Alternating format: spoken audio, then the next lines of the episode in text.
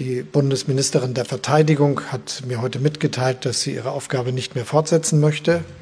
Ja, nach diesem Wochenende gab es kein Zurück mehr. Um 10 Uhr heute Morgen kam die Nachricht, die alle erwartet haben. Verteidigungsministerin Christine Lambrecht tritt zurück.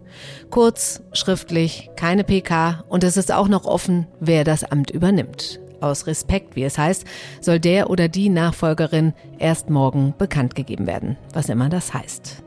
Wer das werden könnte und was für den oder die Nachfolgerin jetzt als dringendste Aufgabe auf der To-Do-Liste steht, das wollen wir heute im FAZ-Podcast für Deutschland genauer besprechen.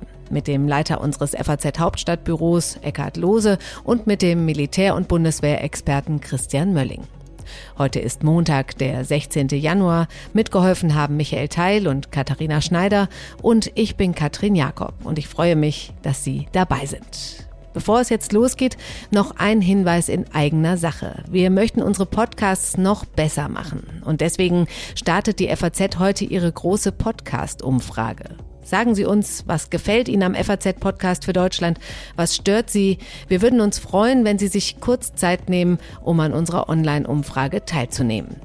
Sie können sogar gewinnen, einen unserer zehn exklusiven FAZ in Ihr Kopfhörer.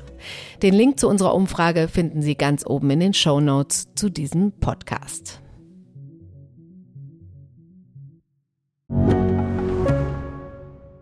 Ich bin Dr. Robin John, Allgemeinarzt in Schönebeck. Das ist 15 Kilometer von Magdeburg entfernt und trotzdem zu weit, um hier Nachwuchs zu finden. Immer mehr Praxen im Salzlandkreis bleiben unbesetzt und Patienten haben lange Wege und noch längere Wartezeiten. Das muss sich ändern. Die besondere Nähe der niedergelassenen Haus- und Fachärzte ist in Gefahr. Was die Gesundheitspolitik jetzt dringend ändern muss, erfahren Sie auf rettetdiepraxen.de. Deshalb will ich als Bundesminister der Verteidigung Christine Lamprecht vorschlagen. Sie wird eine ganz, ganz bedeutende Verteidigungsministerin der Bundesrepublik Deutschland sein. Christine Lamprecht als Verteidigungsministerin. Das dürfte viele überrascht haben. Denn im Jahr zuvor hatte die damalige Justizministerin ihren Rückzug aus der Politik angekündigt. Die SPD kämpft zu dem Zeitpunkt noch mit schlechten Umfragewerten. Nach dem Sieg der Sozialdemokraten steht sie dann plötzlich doch für ein Ministeramt zur Verfügung. Frau Präsidentin, ich schwöre es, so wahr mir Gott helfe. Kaum im Amt gerät sie zum ersten Mal in die Kritik, weil sie wichtige Mitarbeiter aus dem Verteidigungsministerium entlässt. Und auch innerhalb der Bundeswehr sorgt sie für Verärgerung. Der Vorwurf? Mangelndes Interesse an ihrem neuen Job. In einem Interview wird sie nach den Dienstgraden der Bundeswehr gefragt und gerät ins Straucheln. Als sie einen schon geplanten Antrittsbesuch bei Truppen im Ausland absagt, macht sie sich weiter unbeliebt. Eigentlich ist das ein Pflichttermin. Kurz darauf fliegt sie für ein paar Stunden zu deutschen Soldaten nach Litauen, verabschiedet sich über Weihnachten, dann aber schnell in den Skiurlaub nach Ischgl. Kurz bevor Russland die Ukraine angreift, verkündet sie, die Ukraine mit 5000 Stahlhelmen zu unterstützen. Auch als ganz deutliches Signal, wir stehen an eurer Seite. International sorgt das für ziemliches Aufsehen. Der ehemalige ukrainische Botschafter Andrei Melnik zum Beispiel spricht von einem Tropfen auf dem heißen Stein. Im April besucht Christine Lambrecht eine Bundeswehreinheit in Norddeutschland. Nach einer Übernachtung im Hotel fährt sie auf die nahegelegene Insel Sylt. Mit dabei ist ihr Sohn, der veröffentlicht kurz vorher ein Bild aus einem Helikopter der Bundeswehr. Schon zu ihrer Zeit als Justizministerin soll sie ihn regelmäßig auf Dienstreisen mitgenommen haben. Sie gibt zwar an, die Reisekosten für ihn selbst übernommen zu haben, aber ich persönlich bin der Meinung, ähm, dass äh, selbst wenn etwas rechtlich möglich ist, es politisch nicht wirklich klug ist. Sagt Marie-Agnes Strack-Zimmermann von der FDP, Vorsitzende des Verteidigungsausschusses. Nochmal harsche Kritik zum Ende des Jahres. In einem Video auf ihrem Instagram-Kanal richtet sie sich mit einer Neujahrsbotschaft an die Bevölkerung. Übertönt vom Böllerlärm wählt sie unglückliche Worte vor einer unpassenden Kulisse. Mitten in Europa. Damit verbunden waren für mich ganz viele besondere Eindrücke, die ich gewinnen konnte. Viele, viele Begegnungen mit äh, interessanten, tollen Menschen. Dafür sage ich ein herzliches Dankeschön. Ja, das war ein kurzer Blick auf die Amtszeit von Christine Lambrecht mit der Silvesterrede, die wohl das Fass zum Überlaufen gebracht hat. Danach hatte die Ministerin auch in den eigenen Reihen so ziemlich jeden Rückhalt verloren. Der Rest ist Geschichte. Heute Morgen der Rücktritt. Bei mir in der Leitung ist jetzt mein Kollege Eckhard Lose, Leiter des FAZ Hauptstadtbüros. Hallo Elo. Ja, hallo Kathi, grüß dich. Elo, eine ja recht unglückliche Amtszeit geht zu Ende und der Rücktritt, der reiht sich ja ein in diese Bezeichnung unglücklich, oder? Ja, bisher ist das eine Freitagabend begonnene, sich zäh über Tage hinziehende Operation, über die man selbst von den sonst auskunftsbereiten Quellen in der Regierung nur sehr, sehr mühsam, sehr kleine Informationshappen bekommt. Es sind noch ganz viele Fragezeichen da. Insofern heute eine gewisse Erleichterung zumindest als das eine große Fragezeichen, nämlich geht sie nun wirklich und wann? Beiseite gewischt wurde, durch diese Erklärung ähm, zurückzutreten. Also keine PK, eine knappe Mitteilung, darin gibt sie auch den Medien eine Mitschuld. Reicht das? Ich habe fast den Eindruck, sie gibt den Medien nicht eine Mitschuld, sondern sie gibt den Medien die Schuld. Denn es sind nur ein paar Zeilen, die da verschickt wurden und im Wesentlichen geht es darum, dass ihr mediales Bild äh, so gemacht worden sei, also von uns allen, dass sie nicht mehr weiter das Amt ausführen konnte. Das ist jetzt nicht unüblich dass Minister sowas tun, wenn sie zurücktreten. Aber hier ist es schon sehr einseitig, bezeichnet übrigens auch, dass eine Regierungssprecherin immerhin sagte, dass Bundeskanzler Scholz diese Argumente auch so sehe. Mit anderen Worten, der findet auch die Medien ähm, seien ungerecht mit ähm, Frau Lambrecht umgegangen. Naja, ähm, das findet Scholz ja selber oft, dass äh, die Medien ihm nicht ganz gerecht äh, würden. Also insofern, das passt schon ins Bild ist aber tatsächlich etwas wenig, so eine ganz kleine Spur, mal sich die Frage zu stellen, ob das auch was mit ihr selber zu tun haben könnte, wäre nicht unangebracht gewesen, um es mal sehr vorsichtig zu sagen. Also so ein bisschen Selbstreflexion, ja, dazu hätte es durchaus Anlass gegeben. Was würdest du denn rückblickend sagen? War die Personalie Lambrecht von Anfang an zum Scheitern verurteilt? Naja, da muss man ja immer sehen, die Personalie Lambrecht, darüber wurde entschieden, wahrscheinlich ja schon im Anlauf auf die Bundestagswahl. Man darf unterstellen, Scholz, als seine Zahlen besser wurden, als tatsächlich die Chance äh, aufkommt, im Spätsommer 2021 Kanzler zu werden, hat er sich ja überlegt, was mache ich jetzt, wen nehme ich mit? Er hatte sich gefesselt, äh, indem er gesagt hat, Kabinett wird paritätisch aufgestellt, konnte aber natürlich nicht sagen, äh, was die Koalitionspartner ihm schicken würden, wie viele Frauen, wie viele Männer, musste also dann viele Frauen nehmen, um selber für die Parität zu sorgen. Christine Lambrecht, zu dem Scholz äh, nach allem, was, was man weiß, ein gutes professionelles Verhältnis hat. Die beiden können gut miteinander, war eine Kandidatin für ihn.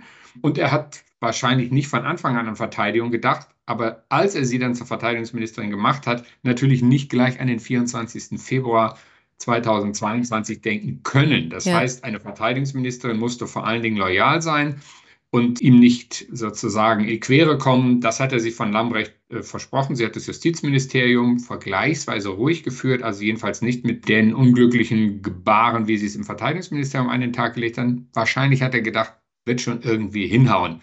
Dann passierte, was passierte in der Ukraine und es war klar, die Frau ist völlig überfordert. Hm.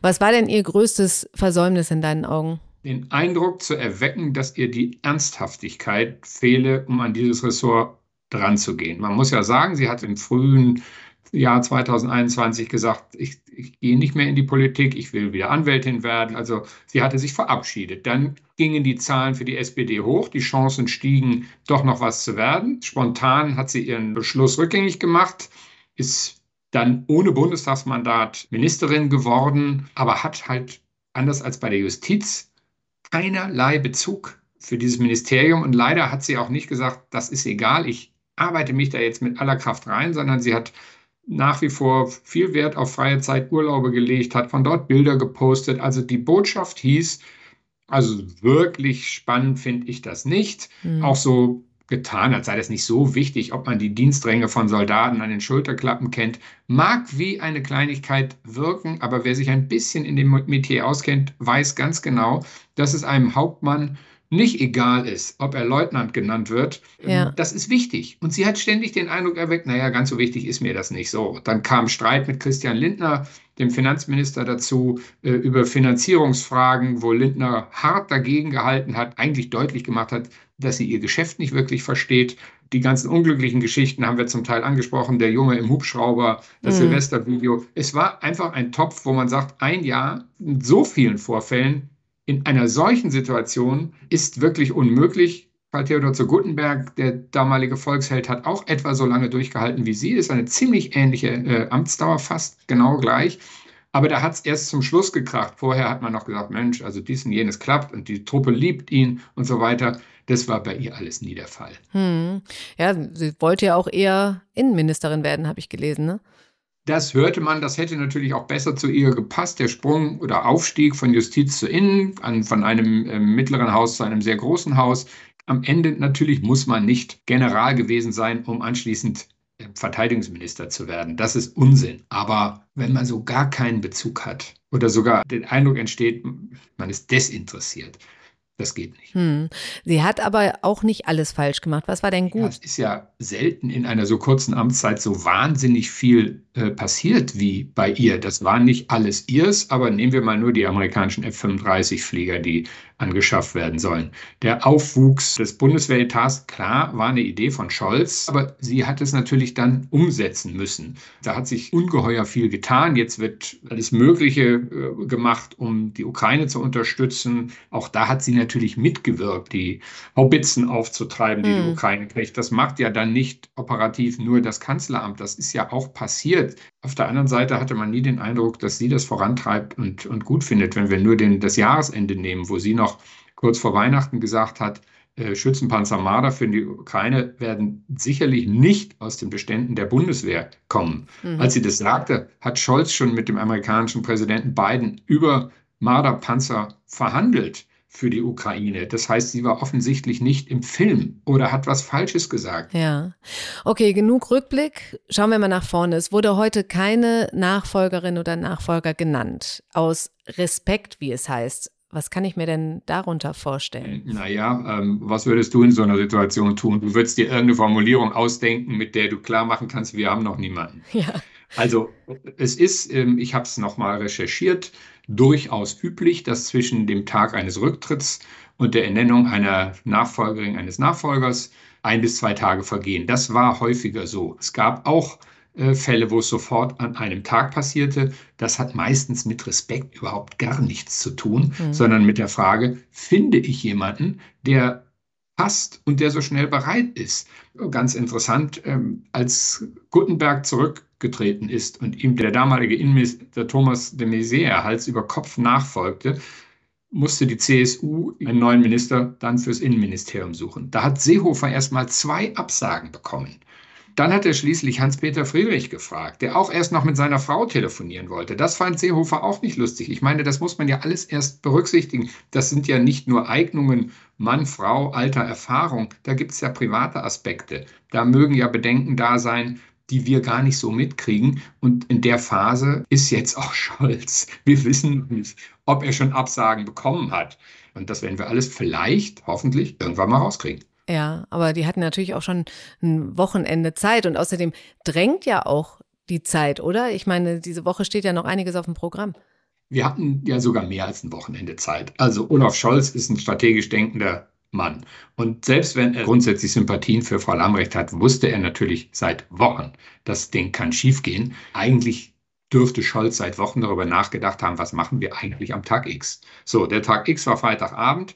Also insofern, du hast recht, es sind jetzt schon ein paar Tage. Man wird sagen, so langsam könnte er mal was präsentieren. Also der Respekt, der heute äh, mitgeteilt wurde, mhm. ja, mit dem macht man nie was falsch, äh, zumal das ja äh, Scholzens Credo im Wahlkampf war. Aber ich glaube, hier geht es einfach darum, dass die Lösung noch nicht auf dem Tisch liegt, sonst hätte er längst äh, das äh, Thema abgeräumt. Mhm. Und ja, natürlich, in dieser Woche steht viel an und das, das Größte ähm, ist natürlich das Treffen Ende der Woche auf der amerikanischen Luftwaffenbasis Rammstein, wo es wieder Unterstützung für die Ukraine geht. Da sind die, die Verteidigungsminister aus aller Welt, angeführt vom amerikanischen, sind dort. Wäre nicht so schlecht. Wir hätten da eine irgendwie respektable Personalie bis dahin gefunden und würden dort einen eine Ministerin oder einen Minister hinschicken, der da leidlich mitreden kann. Hm. Also morgen soll es jetzt bekannt gegeben werden. Jetzt lass uns doch noch mal so ein bisschen zumindest mal die möglichen Kandidaten einmal äh, rasch durchgehen. Wer ist das alles? Einmal Hubertus Heil, richtig? Wenn äh, es stimmt, was man annehmen kann, dass Scholz einen Minister, einen Verteidigungsminister haben will, der das Haus vor allen Dingen ruhig und souverän führt, dort anerkannt ist, aber nicht zu viel Selbstständigkeit äh, entwickelt und ihm in die Quere kommt, dann fällt einem natürlich Hubertus Heil relativ schnell ein. Der führt das große Arbeitsministerium, das einen riesigen Etat hat. Er führt es leise und still. Er hat einige politische Erfolge vorzuweisen. Er ist loyal, ähm, er kann gut mit Scholz. Das wäre ein Kandidat und dann könnte man sogar die Parität aufrechterhalten, indem man sagt, wir schieben ähm, Heil ins Verteidigungsministerium und setzen eine Sozialdemokratin auf den Posten der Arbeitsministerin. Es wäre nicht die erste SPD-Frau, die das macht. Äh, Andrea mhm. Nahles hat das auch getan. So, natürlich fällt einem Lars Klingbeil ein, Sohn eines Soldaten, der gerne erzählt, wie viel Verständnis er für die Nöte der Bundeswehr hat. Klingbeil ist ein Mann, Klingbeil ist groß. Klingbeil käme wahrscheinlich bei der Truppe nach drei Ministerinnen auch mal ganz gut an. Die Bundeswehr besteht immer noch dominant, vor allen Dingen in ihren Führungsrängen äh, aus Männern, könnte man sich auch vorstellen. Mhm. Riesenproblem. Klingbeil ist SPD-Vorsitzender. Bisher hieß es, die gehen nicht ins Kabinett. Schon hat Frau Esken ja vor ein paar Wochen gesagt, das kann man auch äh, anders machen. Man kann auch als Vorsitzende, Vorsitzender ins Kabinett gehen. Also wird es Klingbeil, dürfte Esken auch die Hand heben und sagen, ah, jetzt ich. Das macht die Sache auch kompliziert. Mhm. Frau Högel, die äh, Wehrbeauftragte. Genau, die Wehrbeauftragte, ja. Wird immer wieder erwähnt, was, was fällt einem ein? Eine Frau, die was von Waffen versteht bei der SPD. Na, Eva Högel hat aber genau das gemacht, was Scholz nicht will, nämlich öffentlich treiben als er am Freitag ja. in der Fraktion stand und gesagt hat, ich lasse mich nicht öffentlich von Lautsprechern oder Lautsagern treiben in der Frage Leopard 2 Lieferung für die Ukraine. Parallel dazu kam die Agenturmeldung über das Interview, was ähm, Frau Högel der Frankfurter Allgemeinen Sonntagszeitung gegeben hat. Leoparden für die Ukraine, gute Sache, noch mehr Geld für die Bundeswehr. Sie ist genau so laut, wie es Scholz eigentlich nicht will. Ja, du sagtest schon immer leise, still, das scheint ihm zu gefallen. Ne? Ja, also sozusagen fleißige Arbeiter im Windschatten des Kanzlers, die ab und zu mal ein Interview geben, aber nicht jeden Morgen zwei. Hast du eine Favoritin oder einen Favoriten? Ich würde mal sagen, der von, vom, vom Anfang unserer äh, Mutmaßungsrunde, den hielte ich zumindest für eine ruhige Lösung, Hubertus Heil. Das, das würde nicht zu viel Unruhe bringen. Der kann Regierungsarbeit. Das hat ja auch ganz viel mit Handwerk zu tun. Und das kann der keine Ahnung, was alles dagegen spricht. Na, dann schauen wir mal. Jetzt nochmal ähm, letzte Frage, Elo. Was sagt diese ganze Causa Lambrecht über Scholz und über die Ampelkoalition? Wird jetzt alles umgeworfen? Ist Scholz geschwächt? Also gestärkt hat ihn sowas natürlich nicht. Wenn man eine, eine solche Personalie, die ja schon seit Monaten sich als eigentlich von Anfang an als problematisch, aber seit Monaten als immer problematischer herausgestellt hat, und zwar sowohl fachlich als auch durch das private Gebaren, dann spricht es nicht für den, der sie ausgesucht hat. So. Mhm. Ob er deswegen gleich geschwächt ist, weiß ich nicht, aber doll war es nicht, zumal wir ja noch einen zweiten Punkt haben. Karl Lauterbach hat sich ja auch sehr schwer getan, bis er von einem Talkshow-Star zum Chef eines Ministeriums äh, geworden ist. Ich habe eben schon vom Handwerk gesprochen. Das konnte der auch nicht. Das war jetzt auch nicht gerade spektakulär, was der abgeliefert hat. Sein erstes Großprojekt, äh, die Impfpflicht, äh, ist an den fehlenden Mehrheiten in den eigenen Reihen gescheitert. So, dann hat es, gibt es einen dritten Fall im sozialdemokratischen Teil des Kabinetts, Nancy Faeser, die sich gut als Innenministerin eingearbeitet hat, die aber möglicherweise im Herbst ähm, Scholz verloren geht, sollte sie die Landtagswahl in Hessen gewinnen. Also wir nehmen mal an, sie kandidiert, er entscheidet sich im Februar. Wenn sie dann gewinnt, ist sie auch weg. Dann hat er Unruhe an drei wichtigen Position der sozialdemokratischen ähm, Minister. Kommt der ganz große Umbau. Ja, kann sein. Ja. Was ich bisher höre, ist, es kommt kein Umbau über die SPD-Minister und Ministerinnen hinaus. Das scheint nicht geplant zu okay. sein. Also keine Strack-Zimmermann, die plötzlich Verteidigungsministerin wird. Die Koalitionspartner richten sich nicht darauf ein. Aber auch da kann man nur sagen, wer weiß, was sich doch noch dreht. Aber im Moment ist das die Lage offensichtlich, dass das Ganze innerhalb des SPD-Spektrums sich abspielen soll. Elo, ich danke dir ganz herzlich und ich bin gespannt, was morgen passiert. Kathi, mit mal gerne. Mein nächster Gast ist Bundeswehr- und Militärexperte. Christian Mölling ist stellvertretender Direktor des Forschungsinstituts der Deutschen Gesellschaft für Auswärtige Politik und Leiter des Zentrums für Sicherheit und Verteidigung. Hallo, Herr Mölling. Hallo, Frau Jakob. Herr Mölling, eigentlich wollten wir über die aktuelle Lage im Ukraine-Krieg sprechen, aber dann kam uns Frau Lambrecht dazwischen. Was waren denn Ihre ersten Gedanken, als sich der Rücktritt Lambrechts am Wochenende andeutete und heute Morgen dann fix wurde?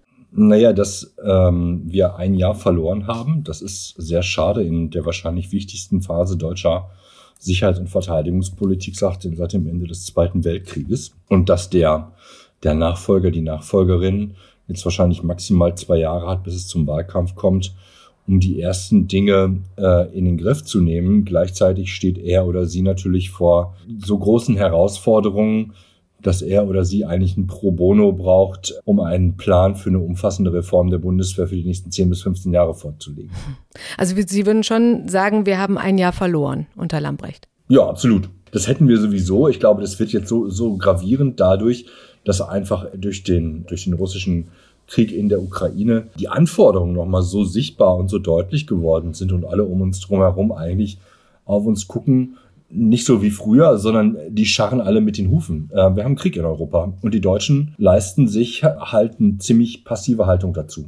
Hm. Haben Sie oder hatten Sie am Wochenende Kontakt zur Bundeswehr? Was hört man von da?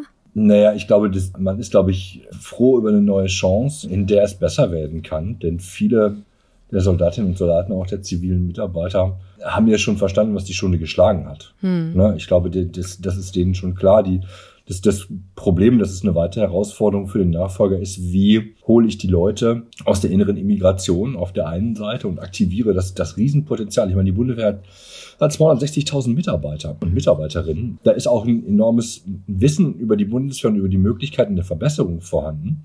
Nur muss ich natürlich die Probleme, die sich vor allen Dingen in der Führung der Bundeswehr äh, aus meiner Sicht ausmachen, die muss ich natürlich irgendwie beseitigen, damit ich weitermachen kann und damit diese Bundeswehr tatsächlich eine neue und eine andere Bundeswehr werden kann und letztendlich auch sowas wie die 100 Milliarden Investment ähm, sich letztendlich lohnen.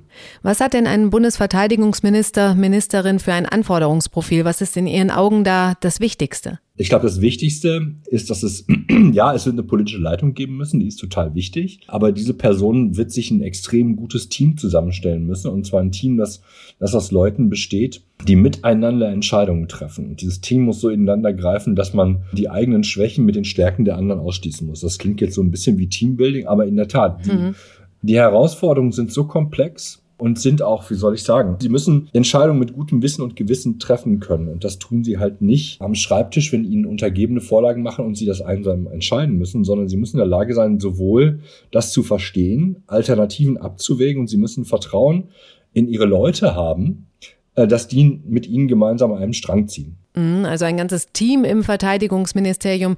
Und äh, von diesen ganzen großen Aufgaben, die da anstehen, was sind denn in Ihren Augen die wichtigsten Aufgaben, die auf die Nachfolgerin, den Nachfolger zukommen? Naja, okay, es, es gibt ähm, jetzt die großen, die ganzen Einzelprojekte, die, ähm, die man jetzt aufrufen könnte. Ich glaube, die Frage ist, was sind die Projekte, die mit der Person Lamprecht verbunden sind, die man jetzt, dadurch, dass sie geht, äh, möglicherweise nochmal hochnehmen kann mhm. und nochmal von vorne im Grunde genommen anfangen kann. Und ich glaube, dass auf der einen Seite es nach innen hin gewendet die Möglichkeit tatsächlich gibt, nochmal ein paar der Rüstungsprojekte anders anzugehen, aber vor allen Dingen auch jetzt eine Entschlackung der Vorschriften im Bereich äh, Rüstung, aber auch in vielen anderen Bereichen sich anzugucken und das gemeinsam mit den Mitarbeiterinnen und Mitarbeitern, aber auch mit der Industrie zu machen und zu sagen, so, was sind denn die Vorschläge? Was können wir gleich morgen abschaffen? Was können wir mal auf, auf eine gewisse Zeit zumindest abschaffen, also für vier, fünf Jahre und gucken mal, wie das wirkt und welche Vorschriften dürfen wir gar nicht abschaffen, weil die zum Beispiel einfach äh, was mit Leib und Leben zu tun haben, ähm, um da einfach mal nach vorne zu kommen. Und das andere ist die internationale Dimension, ähm, die für Deutschland immer wichtig gewesen ist und jetzt noch wichtiger wichtiger ist. Also das ist die Ukraine auf der einen Seite. Das heißt, die Entscheidung zu den Panzern, die würde ich, nachdem so wie es jetzt dasteht, das wäre, glaube ich, meine erste Entscheidung. Und auch selbst wenn man die im Blindflug treffen müsste, die, der Kollateralschaden, wenn Deutschland sich unter den jetzigen Bedingungen nicht für eine wenigstens Freigabe der, der Leopard 2 von Polen und Finnland entscheidet, das wäre dramatisch. Also das wäre, glaube ich, das Erste, was ich machen würde. Und wenn es geht, würde ich selber noch meine eigenen 14 Panzer mit dabei stellen. Okay, also Sie denken, da kommt jetzt endlich der Schwung rein? Nee, aber ich hoffe es. Also, weil ansonsten ist der Schaden, den, den Deutschland erleidet und damit auch die Handlungsfähigkeit, denn unsere Handlungsfähigkeit resultiert ja daraus, dass Leute uns was zutrauen. Mhm. Die geht einfach total gegen die Wand. Ja. Ja, okay. Ist es denn überhaupt, ich meine, jetzt ist ja Freitag schon das erste Treffen, ist es überhaupt möglich, sich in der Kürze der Zeit vernünftig einzuarbeiten für den Nachfolger, die Nachfolgerin? Nein, ähm, jetzt hoffen wir mal, dass der Rest der jetzigen Leitungsebene ordentlich vorgearbeitet hat und in dem Augenblick diese dringendste Frage, ähm, dass die vorbereitet ist oder dass das Kanzleramt das vorbereitet hat. Nun darf man aufgrund der Marder-Entscheidung der letzten Wochen natürlich auch nicht überrascht sein, wenn das nicht so ist. Ja, aber äh, dann ist es wohl so, dass man die ersten die ersten Stunden und Tage durcharbeiten muss und eine Lösung für dieses Problem hm. finden muss. weil das ist tatsächlich so entscheidend und wäre natürlich auch ein, wie soll man sagen, ein positiver Einstieg, wenn man mit einer guten Begründung sich in die eine oder andere Richtung entscheiden könnte. Und das darf man ja auch nicht vergessen, die, ähm, die Freigabe der, der Leopard 2 von Polen und Finnland ist keine Aufgabe, die allein das Verteidigungsministerium geben kann. Im Gegenteil, das ist eine Aufgabe des Bundeswirtschaftsministeriums und des Außenministeriums und des Bundessicherheitsrates insgesamt. Das heißt, also das macht man nicht alleine. Hier müsste man quasi ja dann schon eine Dringlichkeitssitzung haben mhm. oder eine Abstimmung sozusagen reihum unter den entsprechenden Ministern. Hm. Also Sie rechnen bzw. hoffen da auf, auf einen deutlich offensiveren Kurs und zwar schnell. Genau, sowohl von der symbolischen Seite her ist das, glaube ich, wichtig für die Person, die da die Ämter übernimmt, um dann Befreiungsschlag zu haben und damit auch mit ein bisschen Kapital auf der Tasche auftreten zu können, als auch in, in, der, in der Sache sozusagen ist es, glaube ich, wäre es, glaube ich, die richtige Entscheidung. Insgesamt meinen Sie also schon, diese ganze Causa Lambrecht hat uns in der Außenwirkung geschadet und da muss jetzt schnell ein Befreiungsschlag her. Also nicht nur die Causa Lamprecht, also ich würde es gar nicht so sehr an Personen festmachen. Ja. Ich glaube, Deutschland kann sich gar nicht vorstellen, wie sehr es unter Beobachtung zum jetzigen Zeitpunkt ist. Und das ist ja auch ganz wichtig. Es, es könnte uns ja egal sein, wenn, wenn es nicht um unsere eigenen Interessen geht, die wir jetzt deutlich schlechter erreichen können, weil unsere Partner sagen, ja, was seid ihr denn eigentlich für, für komische, für komische Leute? Wir haben einen Krieg in Europa, ihr könntet liefern, aber ihr macht das nicht. Ihr kommt nicht Was heißt denn das für uns eigentlich ja. in Zukunft hier? Und da kann der Kanzler, da kann der Kanzler mehrfach sagen, dass wir zu Artikel 5 stehen.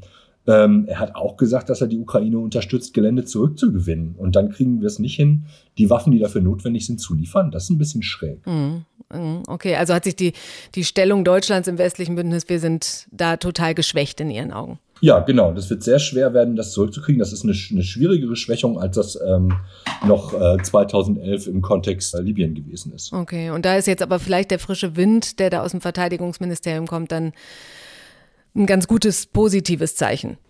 Naja, sie setzen sich im Grunde genommen hier als Verteidigungsminister, Verteidigungsministerin äh, auf, einen, auf einen fahrenden Zug bei Hochgeschwindigkeit und müssen jetzt mal gucken, dass sie zum Führerhaus vorne hinkommen und währenddessen aber schon so tun, als ob sie schon im Führerhaus drin sind. Es ist ein bisschen schwierig, aber äh, Politik ist manchmal wahrscheinlich auch ein bisschen unfair. Wollen wir mal schauen, wer da kommt und ob er oder sie das schafft. Vielen Dank, Herr Mölling. Ich danke Ihnen. Ja, morgen wissen wir dann wahrscheinlich mehr. Wir halten Sie natürlich auf Faznet und bei uns in der Zeitung und auch hier im Podcast auf dem Laufenden. Das war's für heute im FAZ-Podcast für Deutschland. Ich bedanke mich bei Ihnen fürs Zuhören. Morgen ist mein Kollege Felix Hoffmann für Sie da. Dann geht es um das Weltwirtschaftsforum in Davos. Und damit verabschiede ich mich und möchte Sie noch einmal an unsere Hörerumfrage erinnern. Wie gesagt, den Link dazu finden Sie in den Show Notes. Machen Sie es gut.